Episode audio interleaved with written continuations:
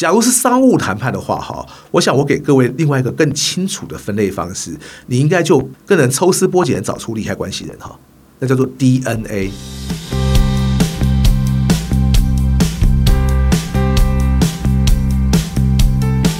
一谈就赢，Do the right thing。大家好，我是 Alex 郑志豪，欢迎收听一谈就赢。我们希望透过这个 Podcast 频道，让大家对谈判有更多的认识，进而能透过运用谈判解决生活中的大小问题。在上一集哈，我们提到了谈判有三个要素：本质、过程和关系。那我们上一集已经谈过过程了嘛？我们这期哈来谈谈关系好了。我相信哈，许多人一提到关系，那我们现在又提到谈判，大家就会想啊，我知道你要讲什么啦。哎，有关系就没关系嘛，或者英文常讲的，It's not what you know, it's who you know。哦，所以你以为我现在要跟各位讲，就是我该如何今天透过各种不同人际关系来让人家愿意答应我们，是吗？不是哈、哦，这个其实不是所谓谈判。我甚至还会建议大家说，千万不要以为哈、哦，就是要靠着我们自己跟对方的关系，然后呢让对方答应你的要求。同时呢，也不要因为呢，今天自己和对方呢有什么样的深厚关系，所以呢，今天在谈判的时候呢，你反而呢这个畏首畏尾的，不敢不知道该怎么谈。为什么我常这样讲呢？因为很简单啦，来来去去谈判就只有同一招，就叫别人卖你一个面子。人家卖你一个面子，这个人情债总是要还的嘛，那你是不是改天也要卖卖他一个面子？我们谈判的目的是为了解决问题，可是到最后呢，反倒变成什么呢？哎，这次呢你占比较多好处，下次呢我占比较多好处，那这样还谈什么？这就这就没有什么好好谈判的嘛，对不对？所以呢，不要靠着关系去谈判。可是关系毕竟是谈判的三个要素之一啊。那到底关系对谈判而言代表着什么呢？其实可以从三个面向来看哈。第一个面向就是你知不知道？就目前的情况来看，你看不看得出来呢？目前到底有哪些不同的利害关系人？而这些利害关系人呢，彼此之间呢，又各自有着什么样的关系？举个例来讲，当你假如是代表自己的公司和另外一家公司进行商务的谈判的时候，你不是只要去想着你眼前出来跟你谈的这个人就好啊？你要去思考一下，嘿，他后面是不是还有个主管在下指导棋的？那在他在上面是不是还有个老板是负责最后做决策的？还有呢，这些公司是不是有很多其他人是今天呢可能会去影响他们公司到底今天想要是什么的？弄清楚他们彼此的关系，你就更能掌握整场谈判的节奏。举个例子来讲，我自己就遇过有一次哈，我们公司想要跟另外一家公司做生意，然后我们今天呢提出一项方案，那我们内部认为呢，哇，这个方案对方应该会接受吧，因为我们给他的条件应该是相当优渥，别人应该不会不会给哦。这个时候呢，因为我是要负责去谈判的人嘛，我后来就研究了一下，发现说，嗯，我现在要去谈判的这家公司有一家大股东，而这个大股东呢。我也不知道为什么，但是好像对和我们公司合作向来都会有些意见，不晓得是不是两家公司老板之前有些嫌隙什么的，那个我不知道。但是我可以确定的事情是，万一我们现在只给一个这家公司好像一个看起来很不错的方案，那个大股东只要一出来反对，搞不好就没戏可唱了。所以呢，我后来就改变了整个方向，与其呢直接把这个方案请给公司。我花了一些时间去跟那个大股东其中的人谈一谈，我们也不是希望大股东能突然这个态度一百八十度转变，然后要支持我们了。我们呢，希望对方呢能够呢，起码在这件事事情上面不要干涉，不要插手就好。结果后来呢，对方也同意了，所以最后这个合作案呢，也就也就顺利成功了。这就是一个你知不知道到底有哪些利害关系人的差异。除了这个之外呢，我再帮各位举个例子哈。我们一谈就赢呢是一个蛮有趣的课程，因为呢，你来上课之前呢，你不是直接就来上课，你必须还要写作业。有一次呢，我请那班的同学写作业的，我们当时的题目是一项时事。那个时候有一个叫做条子哥的鸽子的歌哈，有个叫做条子哥的前任远景出了一本书嘛，书名好像叫做《你说的话都会成为呈堂证供》。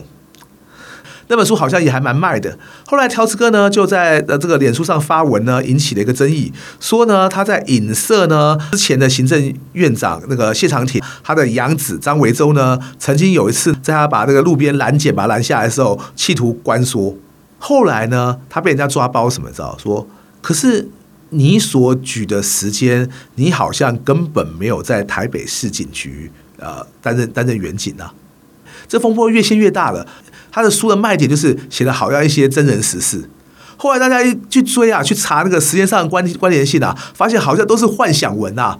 所以呢，一时间呐，群情沸腾，群起攻之啊。连台北市警局啊，后来声称他们要调查并且提告，因为影响他们警局的声誉嘛。这件事情啊。呃，我当时出这个作业的时候是这这几个风波刚爆发的时候。后来一年之后，我一查看，好像后来条子哥也也愿意道歉，然后对方就撤告了哈。但是我我们重点不是这个 case 后来发生怎么样，当时的作业就是请我们的学员，我不要你去研究条子哥该怎么办，我也不是要问你今天谢长廷或他养子张维洲该怎么办，我只希望你简单的告诉我，哎，你觉得在这个 case 里面的利害关系人会有哪些人？条子哥本人当然是关系人嘛。条子哥涉嫌诽谤的对象那个张维洲以及他的养父谢长廷，谢长廷呃之前是行政院长，后来当时驻日代表嘛，当然也是利害关系人。但是我们要谈判，我们不能只了解这些直接的关系人就够。有一些同学就很认真的找哈，例如说谁还会是其他关系人呢？例如说，哎，台北市警局。在条子哥很多文章里面都抨击台北市警局，他们声称他们要调查跟提告，他们是不是一个利害关系人？他们是一个利害关系人。条子哥委任的律师是不是利害关系人？是利害关系人。例如说像叶玉兰呐、侯汉廷啊几个立委啊、市议员，那时候都有上节目发表意见的人，他们是不是利害关系人？他们也是利害关系人。